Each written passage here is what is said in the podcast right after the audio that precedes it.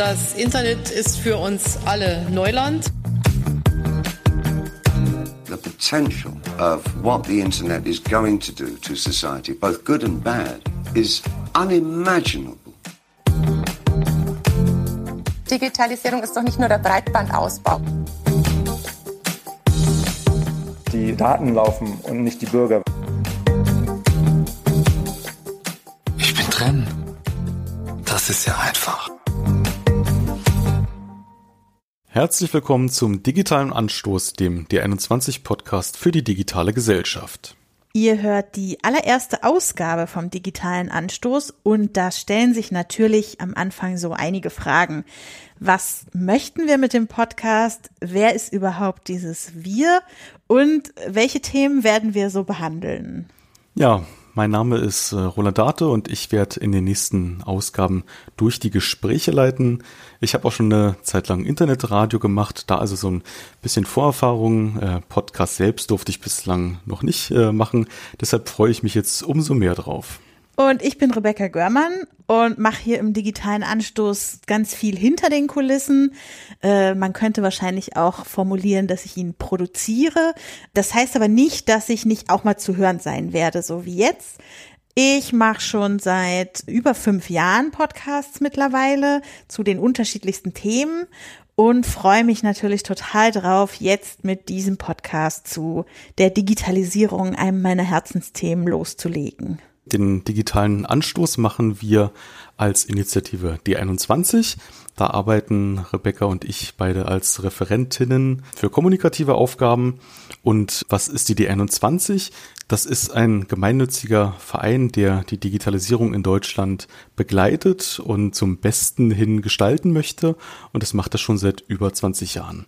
Die Gesellschaft als Ganzes und natürlich auch jeder und jede Einzelne soll bestmöglich von der Digitalisierung profitieren. So ist das äh, Ziel der D21. Genau, und das Ganze passiert bei uns mit einem Netzwerkgedanken. Deshalb äh, nennen wir uns auch Netzwerk für die digitale Gesellschaft. Vielleicht habt ihr das schon mal irgendwo gehört. Das sind wir nämlich auch. Also ein Netzwerk mit Akteuren aus Politik, Wirtschaft, Zivilgesellschaft und Wissenschaft, in dem ganz viele kluge Köpfe an all diesen Zielen zusammenwirken. Soweit also eine kurze Einordnung, wer wir erstmal sind, die diesen Podcast produzieren. Warum denn nun aber digitaler Anstoß, Rebecca? Ja, wir möchten auf aktuelle Themen der Digitalisierung schauen, aber vor allem auch darauf, was uns morgen beschäftigen wird. Man könnte also sagen, wir möchten digitale Denkanstöße geben und dafür wollen wir dann natürlich auch mit spannenden Personen sprechen. Also ihr werdet hier nicht nur Roland und mich hören, sondern wir wollen spannende Personen einladen, die sich in dem Gebiet sehr gut auskennen und etwas von ihrem Wissen mit uns teilen wollen. Das Ganze wollen wir ausdrücklich erstmal äh, auf einem gewissen niederschwelligen Niveau machen. Das heißt, ihr müsst also nicht schon Profi in einem Thema sein, um dem folgen zu können, sondern wir werden auch immer ein bisschen einführen äh, und einordnen und natürlich dann das Thema auch vertiefen mit euch. Genau, wir sind ja auch der digitale Anstoß und nicht der digitale Abpfiff. Sehr richtig. Und wir möchten natürlich auch dazu beitragen, ne, dass wir die Optionen, die die Digitalisierung so für unsere Gesellschaft eröffnet, dass wir das alle besser verstehen und auch Menschen, die sich da erstmalig mit beschäftigen oder auch mit den vielen Unterbereichen, dass die verstehen, worum es überhaupt geht. So und deswegen wollen wir die Chancen und Nachteile der Digitalisierung erfragen, erfassen und denen auf den Grund gehen und schauen, welche aktuellen Probleme oder Herausforderungen gibt es denn eigentlich, damit wir das gut gestalten können und wie können wir die meistern. Genau, und das ist eigentlich auch schon die perfekte Überleitung zu unserer ersten Gästin hier im Podcast, mit der Roland gleich über die digitale Gesellschaft sprechen wird. Darum verabschiede ich mich an dieser Stelle schon mal, sage Tschüss und wünsche euch ganz viel Spaß mit der ersten Folge vom digitalen Anstoß. Ich darf jetzt unsere erste Gästin begrüßen, nämlich Lena Sophie Müller. Sie ist seit 2014 Geschäftsführerin der Initiative D21, in der Digitalszene sehr bekannt und natürlich auch gut vernetzt. Sie ist darüber hinaus Speakerin, Expertin und Mitglied in zahlreichen Gremien, wie beispielsweise dem Digitalrat äh, des Bundesverteidigungsministeriums, dem Digitalrat der BDA und war auch als Sachverständige in der Enquete-Kommission für künstliche Intelligenz im Bundestag und noch vieles mehr. Herzlich willkommen, Lena. Hallo Roland, ich freue mich da zu sein. Lena, wir wollen heute über den Begriff digitale Gesellschaft einmal diskutieren wenn man so hört, wo du überall aktiv bist und hineinwirkt, dann zeigt das, glaube ich, schon so ganz gut die ganze Bandbreite auf, äh, wo überall Digitalisierung in der Gesellschaft stattfindet. Vielleicht ähm, kannst du einmal sagen aus deiner Sicht, was, was heißt denn überhaupt digitale Gesellschaft? Also eine, ähm, eine digitale Gesellschaft ist im Endeffekt eine Gesellschaft, die ganz maßgeblich durch die Digitalisierung geprägt ist an, an ganz vielen äh, Lebensbereichen und ähm, sich in diesen Lebensbereichen letztlich auch ganz wesentlich ähm, auf die digitale Welt stützt. Und das ist eigentlich ganz spannend, wenn man das so auch mal in der Geschichte noch mal so ein bisschen zurückverfolgt, weil eigentlich ist das, ist die digitale Gesellschaft ganz massiv durch das Internet geprägt worden. Das Internet hat eigentlich so ein bisschen die Welt in einen davor und einen danach eingeteilt, weil es den Zugang zu Informationen ermöglicht hat. Ähm, es hat der Gesellschaft ermöglicht, ganz anders zu kommunizieren, andere Dienste zu nutzen, hat natürlich auch in ganz vielen Wirtschaftsbereichen zu einer enormen Modernisierung beigetragen. Und wenn man sich jetzt anguckt, die digitale Gesellschaft, also eine Gesellschaft, die durch das Digitale geprägt ist, dann hat die eigentlich ganz viele verschiedene Phasen schon durchlaufen. So, das, das ging los. Ähm, der eine oder andere erinnert sich vielleicht noch an Encarta und an die ersten Schritte vom E-Banking. Also die Prozesse wurden eigentlich digitalisiert und Gesellschaft konnte dann halt Dienste auf eine andere Art und Weise wahrnehmen. Das waren so die, die Anfänge, als es darum ging, ob man überhaupt im Internet ist, ne? wie Boris Becker ja auch im Einspieler ähm, so schön gesagt hat. Und dann ging es eigentlich so ein bisschen weiter ähm, für die digitale Gesellschaft. Ähm, das war dann so mit dem Aufkommen des Web 2.0, dass eigentlich die Nutzerinnen und die Nutzer so ein bisschen in den Vordergrund gerückt sind und miteinander interagiert haben, äh, kollaboriert haben. Das war dann auch so die Zeit, als die sozialen Netzwerke aufkamen. Und die Welt ist da auch ein ganzes Stück nochmal mobiler geworden. Ne? Wenn man sich überlegt, 2007 ist ja auch das Smartphone dann zu einer ganz prägenden Komponente der, der Infrastruktur für die Gesellschaft geworden. Jetzt sind wir natürlich schon wieder einen ganzen Schritt, äh, einen ganzen Schritt weiter als Gesellschaft, weil auch die Dinge um uns herum zum Beispiel kommunizieren, weil wir ganz viele Automatisierung miterleben gerade, ne? alles was in den ganzen Bereichen künstliche Intelligenz ist. Und wir sehen also dadurch schon, digitale Gesellschaft heißt eigentlich, dass es uns alle betreffen kann in ganz unterschiedlichen Art und Weisen. Also genauso die, die jungen Leute, die ähm, gerade erst vielleicht in der Schule sind oder überhaupt äh, vielleicht sogar mit, mit einem iPad äh, Sprache lernen, aber eben auch die älteren Menschen, die genauso davon betroffen sind. Und deswegen sind potenziell alle Menschen Teil dieser digitalen Gesellschaft. Das ist ja zum Beispiel auch was, was wir als D21 äh, begleiten, indem wir uns anschauen, wo wird Gesellschaft denn durch die Digitalisierung geprägt und welche Dienste werden denn überhaupt genutzt und wer kann davon profitieren und wer kann eigentlich nicht davon profitieren. Und das beantwortet dann auch so ein bisschen deine ein, eingangs gestellte Frage. Mhm. Äh, was da aus meiner Sicht so ein Idealzustand ist, ist natürlich dann eigentlich eine Gesellschaft, die digital souverän agieren kann, also die kompetent ist und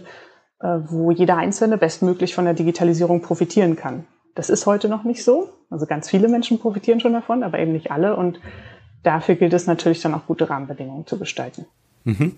Genau, jetzt hast du gerade schon angesprochen, der Idealzustand und aber auch, wir sind da offenkundig noch nicht. Deswegen wollen wir eigentlich mal ein bisschen auf den, den Status quo gucken, auf den Digitalisierungsgrad der Gesellschaft. Dafür haben wir einen Einspieler vorbereitet, der Ergebnisse aus dem aktuellen D21 Digitalindex vorstellt und uns ein bisschen auch natürlich Grundlage sein kann für die kommende Diskussion noch.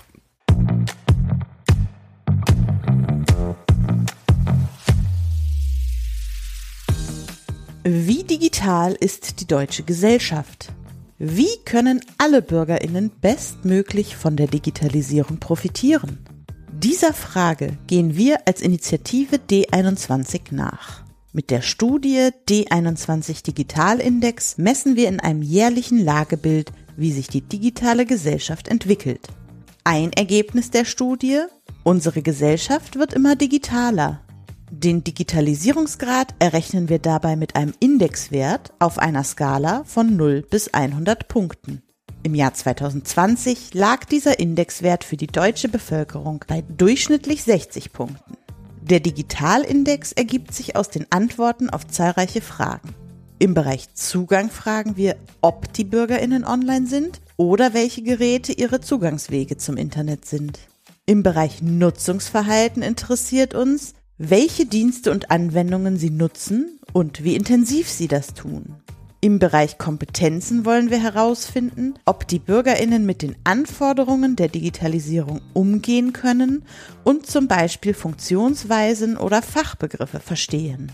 Und im Bereich Offenheit geht es zum Beispiel darum, wie relevant Sie die Digitalisierung in verschiedenen Lebensbereichen einschätzen.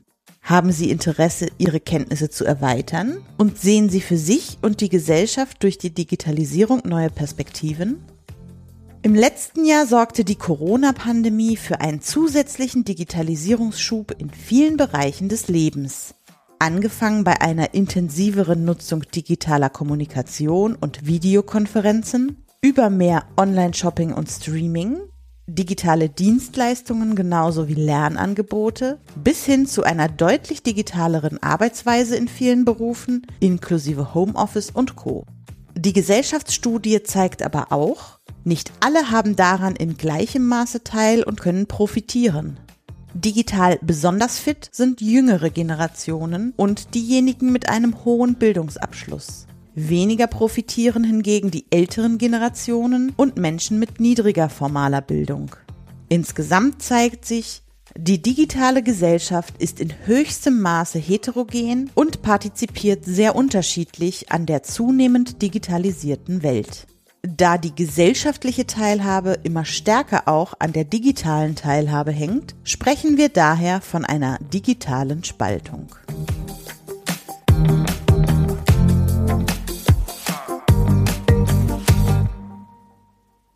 Gut, der Digitalindex kommt also zum Ergebnis, dass die Menschen sehr unterschiedlich an der Digitalisierung partizipieren. Was beinhaltet denn aber überhaupt diese digitale Teilhabe und warum ist es überhaupt wichtig?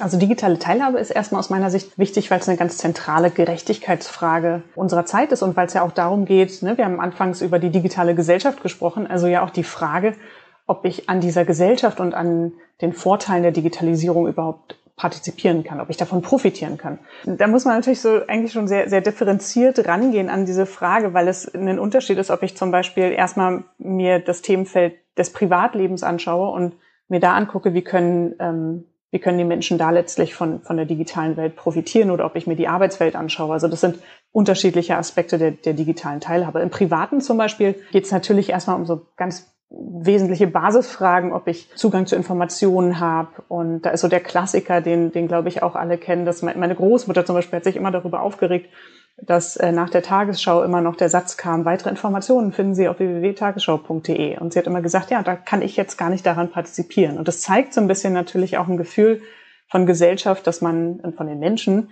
dass man halt letztlich auch den, den gleichen Zugang wie alle haben möchte. Ähm, heute zeigt sich das vielleicht aber auch in der Arbeitswelt, und das hat die Pandemie ja nochmal so ein bisschen gezeigt, äh, ob man sich dann all diese Vorteile zum Beispiel für seinen Job erschließen konnte. Also gerade bei den Menschen, die Bürotätigkeiten nachgehen. Ähm, ob man die Software versteht und ähm, ob man die Infrastruktur zur Verfügung hat. Und deswegen ist ja auch im Digitalindex zum Beispiel eine ganz wichtige Perspektive, die wir immer einnehmen, ist ja das Können und das Wollen. Also die Frage, haben die Leute überhaupt Zugang ähm, und haben sie dann auch die notwendigen Kompetenzen? Und auf der anderen Seite wollen sie das letztlich auch. Also wie offen stehen sie der Digitalisierung zum Beispiel gegenüber? Ja, das sind eigentlich so Fragen, denen man nachgehen muss und wo man sich anschauen muss, wo liegt da eine Eigenverantwortung bei den Einzelnen, aber wo muss auch letztlich die Politik zum Beispiel die Rahmenbedingungen so gestalten, zum Beispiel indem gute Schulbildung zu der digitalen Welt auch zur Verfügung gestellt wird, dass also die Rahmenbedingungen so gestaltet werden, dass die Menschen auch eine Chance haben, da bestmöglich von zu profitieren. Nun nehmen wir in der Studie auch immer so eine, eine Einteilung in Nutzertypen äh, vor, um eben genau zu gucken, wer sind denn eigentlich die unterschiedlichen Gruppen, die man da irgendwie äh, adressieren muss.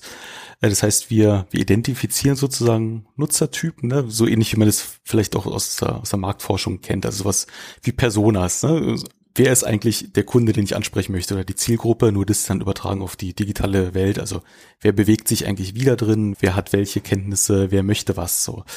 Also im konkreten Fall heißt es beispielsweise, dass wir sowas wie die konservativen Gelegenheitsnutzerinnen identifiziert haben. Das ist die größte Gruppe, die ist dann im Schnitt 55 Jahre alt, ungefähr ausgeglichen sind es äh, Frauen und Männer, ein kleines bisschen mehr Frauen. Äh, die haben in der Regel einen mittleren Schulbildungsabschluss und mittleres Einkommen. So, und dann haben wir auch noch andere Gruppen, die sind dann sehr viel digitaler oder wesentlich weniger digital. So beispielsweise die geringste, äh, am wenigsten digitale Gruppe, die Offlinerin, wie es ja auch schon äh, verrät, die sind dann im Schnitt wieder gleich 69 Jahre alt, haben überwiegend einen geringeren äh, Schulabschluss, nämlich Haupt- oder Volksschulabschluss und sind äh, sehr überwiegend Frauen, nämlich zu 63 Prozent. Wieso ist denn das relevant, dass man vielleicht so eine Gruppen identifiziert und was kann man damit dann eigentlich machen? Also ein, ein Ergebnis, was eigentlich jedes Jahr sehr schön deutlich wird in der Studie, ist, dass die Gesellschaft einfach sehr heterogen ist und es gibt ganz unterschiedliche Typen, wie du ja eben auch nochmal erläutert hast. Und die Einteilung jetzt in solche Nutzertypen ist insofern relevant, weil man sich so ein bisschen löst von den Klassikern, dass man sagt, ne, Menschen, die ähm, ein höheres Alter haben, die sind nicht so digital affin und die Jüngeren, die können das immer alles. Und der Index zeigt immer sehr schön auf, dass das halt so pauschal eigentlich nicht funktioniert, sondern dass man da schon ein bisschen genauer reingucken muss. Und die Nutzertypen geben dann halt so ganz typische Akteure wieder, so dass man dann zum Beispiel sehen kann, dass die Offliner zum Beispiel, denen fehlt halt einfach eine Hilfestellung, überhaupt diesen Schritt zu machen in die digitale Welt. Und überhaupt brauchen sie erstmal jemanden, der ihnen erklärt, äh, wie das funktioniert, der sie sozusagen an die Hand nimmt, der ihnen die Vorteile auch erläutert, weil auch das sehen wir, dass dieser Nutzertyp zum Beispiel dem muss aufgezeigt werden, wo eigentlich sein Mehrwert liegt, weil das sieht dieser Nutzertyp bisher nicht. Ne? Sagt eigentlich, bin ich ganz glücklich da, da wo ich bin. Für diesen einen Nutzertypen hat zum Beispiel in einen unserer Runden Dr. Ole Wintermann von der Bertelsmann Stiftung mal eine sehr, sehr schöne, aus meiner Sicht schöne äh, Analogie geprägt, weil er gesagt hat, dieser Nutzertyp sitzt so ein bisschen auf einer analogen Eisscholle und ist da eigentlich auch ganz glücklich, aber sieht vielleicht gar nicht, dass diese Eisscholle immer kleiner wird ne, ist natürlich so ein bisschen diese Analogie zu zum Beispiel äh, Menschen, die eher in ländlichen Regionen wohnen, wo sich vielleicht bestimmte Dienstleistungen aus der Fläche immer mehr zurückziehen. Die könnten natürlich total davon profitieren, wenn sie sich die Dienste des Internets erschließen und zum Beispiel auch Dinge ähm, online bestellen könnten, um da einen Zugang zu vielleicht auch anderen Angeboten zu haben. Oder wenn es halt zum Beispiel irgendwie das Reisebüro vor Ort nicht mehr gibt, dann letztlich sich auch diese Welt zu erschließen und Dinge vielleicht äh, online zu recherchieren. Das heißt, sie hätten eigentlich einen sehr großen Vorteil, aber das erfordert, dass sie diesen Sprung von der analogen Eisscholle letztlich aufs digitale Festland wagen. Das ist so ein bisschen das, was, was dieser, dieser eine Nutzertyp ausmacht. Und die anderen, ne, da ist das sehr ähnlich. Wenn man zum Beispiel in die Nutzertypen geht, die schon viel digital affiner sind, dann sieht man, dass die sich an vielen Stellen gar nicht mehr so sehr in der Kompetenz unterscheiden und in dem, ob sie überhaupt Zugang zur digitalen Welt haben, sondern vor allem nochmal daran, ob sie total enthusiastisch sind. Also ob sie wirklich immer an den neuesten Trends interessiert sind und äh, neue Dinge ausprobieren wollen. Und auch diese Nutzergruppe ist ganz wichtig für eine Gesellschaft, weil sie letztlich Dinge ausprobiert, Erfahrungen sammelt und die ja auch wieder an andere äh, Gruppen weitergibt. Das ist, glaube ich, etwas, was der Digitalindex immer ganz gut aufzeigt, dass in diesen Gruppen einfach so ja, sehr unterschiedliche Lebenssituationen abgebildet werden können und letztlich die Digitalisierung für diese verschiedenen Gruppen ja auch eine ganz unterschiedliche Wirkung und ganz unterschiedliche Vorteile haben kann. Die drei Gruppen sind dann die digitalen Vorreiter, Vorreiterinnen, die sich also so sehr souverän in der ganzen digitalen Welt bewegen. So, die brauchen erstmal wahrscheinlich keinerlei Unterstützung, wäre so der erste Impuls. Und dann gibt's ja noch die ganz große Gruppe der, der digitalen Mithaltenden. Muss man denn aus deiner Sicht da auch Unterstützung liefern, vielleicht auch staatlicherseits oder auch durch äh, wirtschaftliche Akteure? Oder müsste man sich erstmal an die digitalen Abseits stehenden vorrangig kümmern? Ich glaube, dass man alle gesellschaftlichen Gruppen im Blick haben muss, weil die Digitalisierung letztlich auch alle gesellschaftlichen Gruppen da gleichermaßen trifft, aber halt mit ganz unterschiedlichen Wirkungen. Also bei den Offlinern geht es halt zum Beispiel erstmal darum, oder auch bei den Minimal-Onlinern geht es erstmal darum, ihnen überhaupt diesen diesen Weg zu öffnen. Das heißt, da muss natürlich der Staat schon schauen, dass zum Beispiel zivilgesellschaftliche Organisationen gestärkt werden, die genau diese Gruppen an die Hand nehmen und ihnen auch für ihre spezifischen Lebenssituationen, in denen sie sich befinden, dann aufzeigen, wie man die Vorteile des Internets eigentlich nutzen kann. Bei anderen Gruppen geht es dann vielleicht aber eher darum, dass man aufzeigt, dass sich Berufe zum Beispiel verändern und dass auch unsere Berufswelt an vielen Stellen komplexer wird und dass wir ähm, eigentlich andere Fähigkeiten in der Zukunft benötigen. Da geht es dann vielleicht stärker darum, Fachkenntnisse zu befördern oder ähm, auch aufzuzeigen, dass es in bestimmten Berufen zum Beispiel notwendig ist, sich mal in, in eine andere Richtung weiterzubilden und weiter zu qualifizieren, damit man sich dann auch neue Tätigkeiten in der Zukunft erschließen kann. Die Gruppe, die jetzt sozusagen vielleicht schon am weitesten ist, die ist natürlich auch für die Gesellschaft relevant, weil wir haben es mit sehr, sehr komplexen Herausforderungen auch durch die Digitalisierung zu tun. Unsere Welt wird vernetzter, international vernetzter. Es kommen ganz neue Herausforderungen, zum Beispiel im, im, Bereich der Cyberkriminalität oder so auf uns zu. Und dafür brauchen wir natürlich auch Leute, die in, in diesen sehr neuen Feldern dann Expertinnen und Experten sind und diese Welt letztlich auch mitgestalten. Und da brauchen wir dann die hochqualifizierten Akteure, äh, die auch in Deutschland gehalten werden müssen, die hier auch die Möglichkeit haben müssen, die digitale Welt mitzugestalten. Ja, und da sind wir dann in diesen ganzen Bereichen, inwiefern ermöglicht man es in Deutschland eigentlich, dass wir zum Beispiel gute Forschung im Bereich KI, Quantencomputing haben, dass man äh, Startups ähm, ein gutes Umfeld bietet, wo die Menschen sich dann auch da beruflich weiterentwickeln können. Jetzt hast du gerade schon die Möglichkeiten der neuen Technologien so ein bisschen erklärt und dass es eigentlich wichtig ist, dass wir da vorne auch mit, mit am Ball bleiben, ne? auch als, als Gesellschaft. Müsste das dann nicht eigentlich das Ziel sein, dass nicht nur alle quasi teilhaben an der digitalen Gesellschaft, sondern im besten Fall alle irgendwann sehr, sehr gut mithalten oder zu diesen Vorreiterinnen zählen? Das ist, glaube ich, nicht realistisch. Ich glaube, wir werden immer so eine gewisse Verteilung haben, weil die Welt sich ja auch weiterentwickelt. Also die, die Digitalisierung ist ja nicht ein Zielzustand oder ein Ort, wo wir irgendwann mal ankommen müssen, sondern ist ja letztlich ein Prozess. Deswegen finde ich eigentlich, kann man nochmal so einen schönen Bogen schlagen zu dem Einspieler, als äh, David Bowie sagte, dass wir ja noch gar nicht wissen, was sich da alles an Gutem und an vielleicht auch nicht so Gutem auftut. Und das stimmt heute schon immer noch so. Also wir sehen ja auch, dass heute noch auf der Ermöglichungstechnologie Internet ganz viele neue Dinge entstehen. Und das führt natürlich dazu, dass immer wieder neue Innovationen auf die Gesellschaft zukommen. Äh, das wird deswegen auch immer dazu führen, dass es eine Gruppe gibt, die sich diese neuen Themen erschließt und die das spannend findet und die da sozusagen pionierhaft voranschreitet. Und dann wird es immer eine große Gruppe aus meiner Sicht geben, die so ein bisschen guckt, okay, was machen die anderen und die ne, sozusagen trotten da so ein bisschen mit also das, das, was alle machen, das macht man dann auch. Und dann wird es immer eine Gruppe geben, die eher so ein bisschen Nachzügler ist. Und in der aktuellen Phase, in der wir uns befinden, sieht man das zum Beispiel, dass die Gruppe, die sozusagen die Nachzügler sind, das sind die, die jetzt gerade erst sozusagen ins Internet hineinkommen. Und das sehen wir ja anhand der Studienergebnisse sehr klar auch. Das sind die Älteren, die sich über die mobilen Geräte so Dienste wie Messenger, ne, WhatsApp erschließen oder vielleicht auch YouTube ähm, erschließen diese Verteilung werden wir weiter haben. Und deswegen ist es auch gar nicht ein Zielzustand, dass alle später mal einen Digitalisierungsgrad von 100 haben, sondern es ist einfach wichtig, dass man aufpasst, dass wir keine Verteilung haben, wo immer mehr Menschen abgehangen werden oder wo letztlich auch eine Ungerechtigkeit entsteht und man dann so ein bisschen sagt Survival of the Fittest, ne? Und die anderen haben halt Pech, wenn sie irgendwann keine Jobs mehr finden oder so. Und äh, das ist, glaube ich, auch möglich, da Gesellschaft sehr gut auf diesem Weg zu begleiten. Aber es ist halt kein Selbstläufer, sondern es erfordert, dass Politik und auch Wirtschaft diese Entwicklung im Blick haben und jeder sozusagen da in seinem Feld auch die notwendigen Veränderungen einführt. Und das, wir haben vorhin schon kurz über die Politik gesprochen. Das können bestimmte Programme sein, die aufgesetzt werden, Fortbildungs-, Qualifizierungsprogramme, aber natürlich auch so Themen, dass überhaupt beobachtet wird, wie Gesellschaft und wie Digitalisierung sich entwickelt und dass man zum Beispiel auch in bestimmte Foresight-Studien investiert, um so ein bisschen zu gucken, was kommt denn da am Horizont auf uns zu. Äh, aus meiner Sicht ganz wichtige Aufgabe, die, die die Politik sehr gut steuern kann. Und für die Wirtschaft ist es natürlich auch wichtig, letztlich auch zu schauen, wie verändern sich Geschäftsmodelle? Was heißt das für meinen Betrieb? Und das betrifft die ganz großen, aber es betrifft letztlich auch die kleineren Betriebe weil es da auch so ein Stück weit darum geht, vorausschauend zu schauen, wie muss ich zum Beispiel mein Personal weiterentwickeln oder wie muss ich mein Geschäftsmodell weiterentwickeln und mit welchen Technologien muss ich mich beschäftigen, weil die relevant werden für mein Business. Mhm das ist, glaube ich, so ein bisschen so die Aufgabe, die die Politik und, und Wirtschaft hat. Die gestalten letztlich an ganz vielen Stellen die Rahmenbedingungen. Deswegen arbeiten wir ja auch so eng mit der Politik und der Wirtschaft zusammen.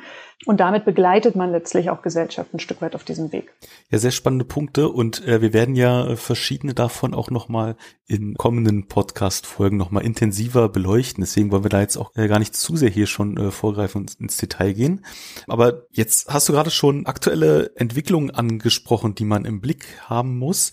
Vielleicht kannst du mal sagen, was aus deiner Sicht so Entwicklungen sind, die uns in naher Zukunft, und damit meine ich jetzt so vielleicht zwei, drei, vier Jahre, deutlich mehr beschäftigen, als sie es heute tun. Also es gibt ja so gewisse Bereiche des Lebens, wo man merkt, die sind schon deutlich digitalisierter oder da, da greift die Digitalisierung sehr viel stärker in den Alltag ein, beispielsweise Kommunikation und Co., ne?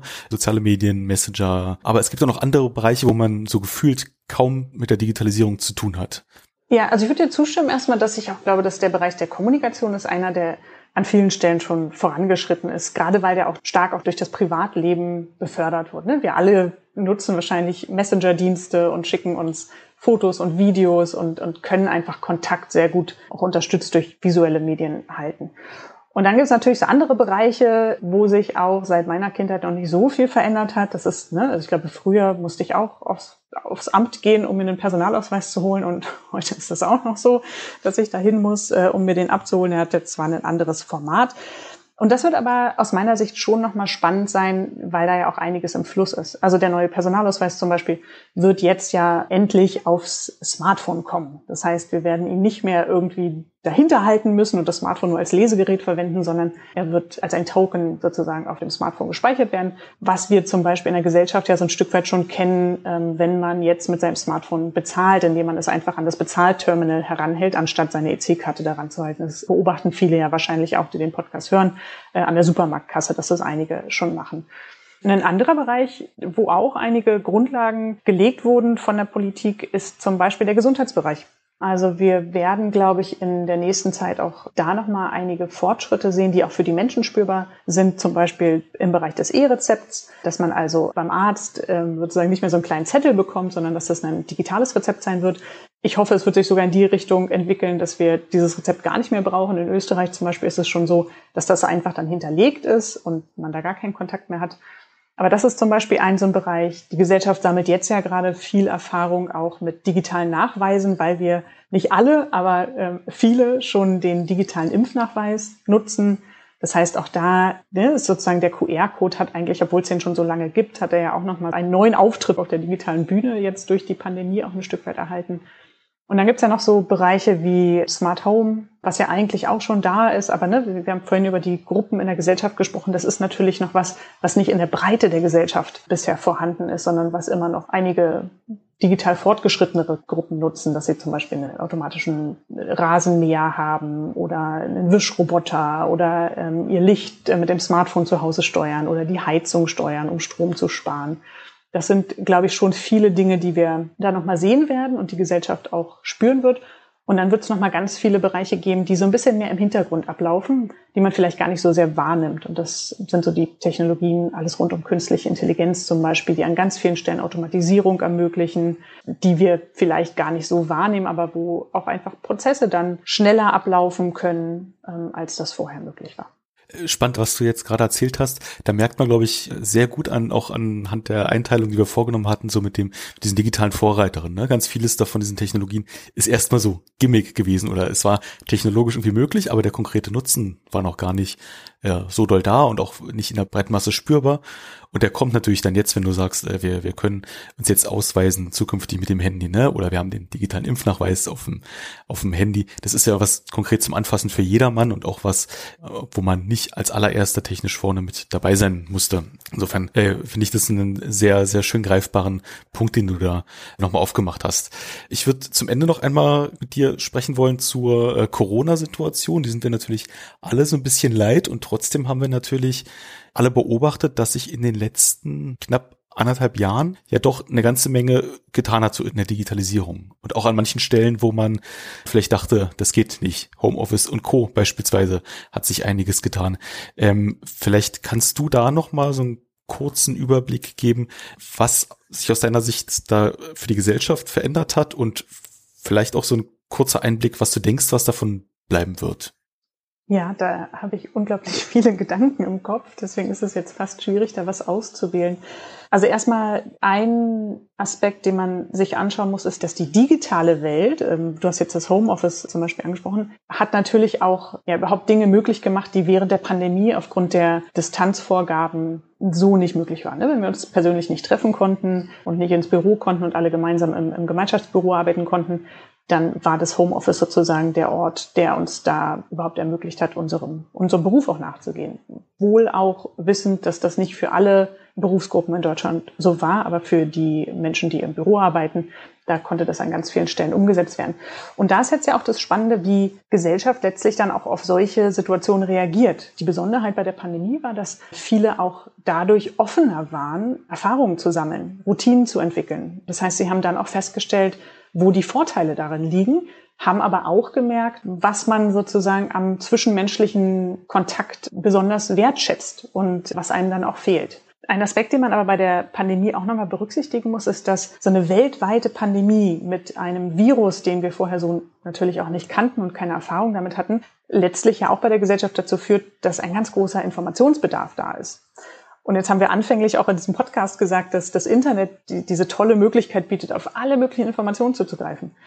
Es heißt aber natürlich auch, dass ich eine Kompetenz entwickeln muss, diese Informationen letztlich für mich auch zu bewerten, mir eine Meinung zu bilden. Und da haben wir gesehen, dass das weltweit gerade eine große Herausforderung für die Menschen ist, Informationen zu bewerten und da nicht Verschwörungserzählungen aufzusitzen, sondern ja, letztlich sich, sich selbst so ein Bild dazu zu formen. Und das erfordert natürlich auch wieder eine, eine gewisse Kompetenz. Äh, das ähm, hat sich auch sehr, sehr viele psychologische Effekte, wem man da vertraut. Also dieser ganze Meinungsbildungsprozess ist natürlich auch eine große Herausforderung in der Pandemie.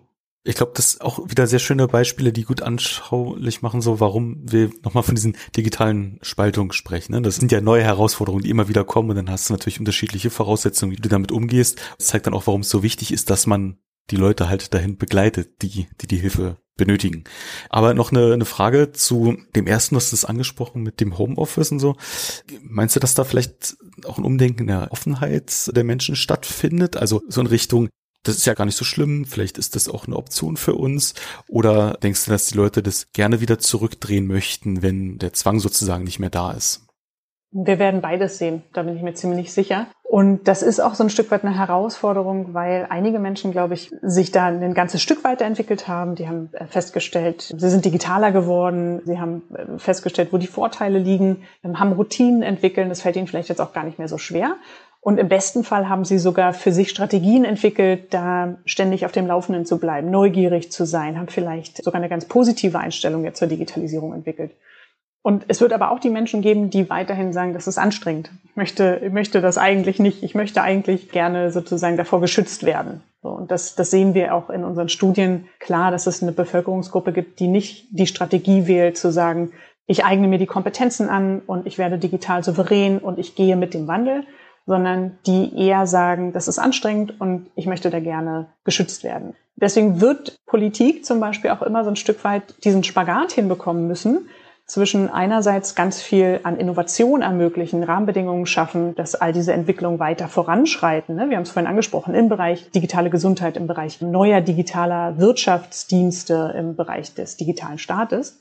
Und auf der anderen Seite wird man auch die Rahmenbedingungen dafür schaffen müssen, dass es Menschen gibt, die nicht immer am Ball bleiben, sondern die trotzdem aber nicht abgehangen werden dürfen. Ja, ich glaube, das war jetzt nochmal eine sehr gute Zusammenfassung äh, insgesamt, Lena, die auch nochmal zum Ende hin zeigt, wie komplex eigentlich dieses Zusammenwirken von der digitalen Gesellschaft ist, ne? Mit sehr unterschiedlichen Rollen, die da die Bürgerinnen und Bürger auch im Land einnehmen. Und das ist auch für alle Herausforderungen, ne? Und alle Positionen sind darin berechtigt. Insofern kann der Appell am Ende nur sein, dass wir alle da irgendwie bestmöglich mitnehmen müssen. Herzlichen Dank für das Gespräch, Lena. Ich habe zu danken. Es hat sehr viel Spaß gemacht und hat auch Spaß gemacht, das nochmal so ein Stück weit zu reflektieren, die letzten Jahre und so die Entwicklung auch wieder so ein bisschen nochmal nachzuzeichnen und freue mich jetzt sehr auf die weiteren Episoden und auf die weiteren Einblicke. Lena, wo kann man dich denn sonst noch hören, sehen oder dir folgen, wenn man möchte? Vor allem findet man mich im Internet bei LinkedIn unter meinem Namen oder auch bei Twitter. Da bin ich aktiv unter lsmüller und freue mich ansonsten natürlich auch immer über E-Mails und Feedback über den DR29-Kanal. Das verlinken wir natürlich auch alles nochmal in den Show Notes. Und damit bedanke ich mich für euer Zuhören bei der allerersten Folge vom digitalen Anstoß. Ihr findet uns bei Apple Podcasts, Spotify, Google Podcasts, Audible und einfach überall da, wo es Podcasts gibt. Für Feedback, Themenwünsche oder digitale Motivation erreicht ihr uns über Twitter als initiative D21 oder per Mail an podcast.initiative D21.de. Vielen Dank und macht's gut. Tschüss. Tschüss.